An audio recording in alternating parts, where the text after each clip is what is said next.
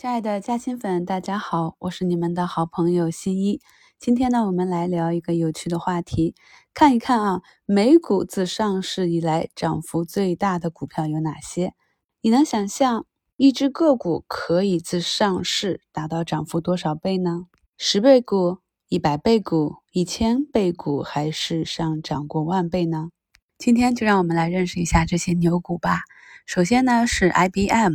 这是大家都知道的一家公司啊，IBM 于一九一五年上市，当时在纽约证券交易所发行价为四十七美元。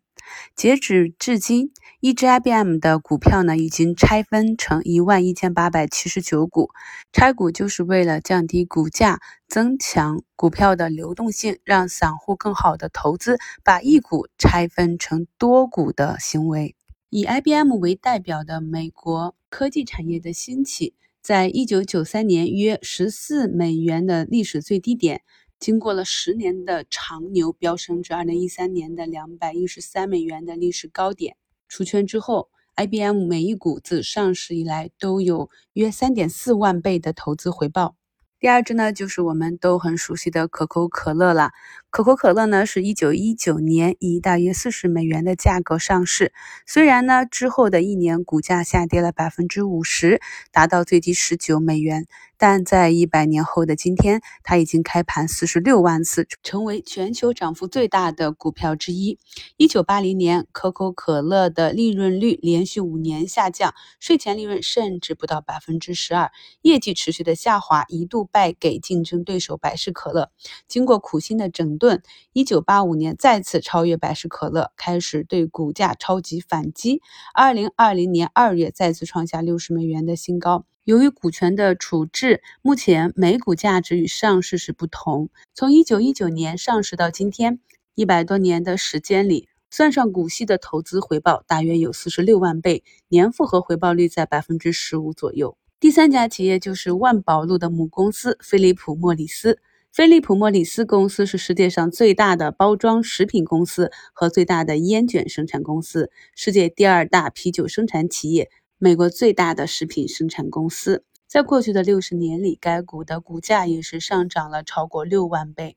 第四家就是微软，与 IBM 和可口可乐比，微软年轻得多。自一九八六年上市以来，该股只有三十多年的历史。微软也是几乎完美的展示了近三十年来美国科技行业的发展。